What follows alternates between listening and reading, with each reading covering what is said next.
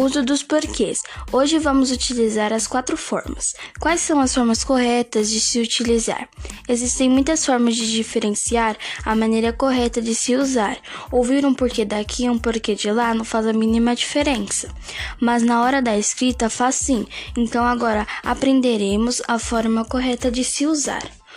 Porque separado sem acento é usado no início das perguntas. Exemplo: por que voltamos? O porquê separado com acento é usado no final das perguntas. Exemplo: Você gosta dessa matéria? Por quê? O porquê junto sem acento é usado em respostas. Exemplo: Por que não podemos? O porquê junto com acento é usado com um substantivo, motivo, razão. Exemplo: Queria saber o porquê dela sair da escola.